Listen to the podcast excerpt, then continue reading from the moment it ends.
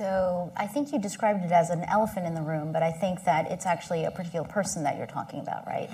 um, so uh, I guess what I would say is this um, everybody just take a breath.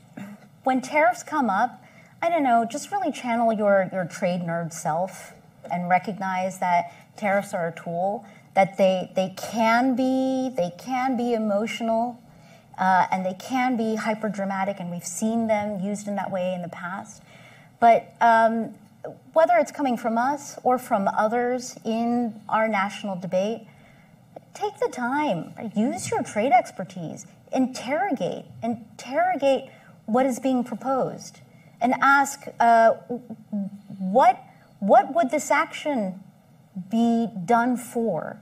What is the objective? It's a little bit like this, the flip side of you know, trade liberalization for trade liberalization's sake.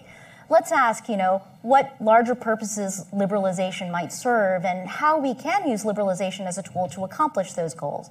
Uh, how does trade liberalization and you know, other tools, how can they be harnessed to promote sustainability, uh, resilience, and more inclusive economic outcomes? On the tariff side, I would say let's take the same approach, which is to say tariffs shouldn't be applied just for tariff's sake, right? But ask that secondary question, which is what is the goal that you're trying to accomplish with those tariffs? And, and whether or not um, you, can, you can articulate uh, a coherent, a strategic approach.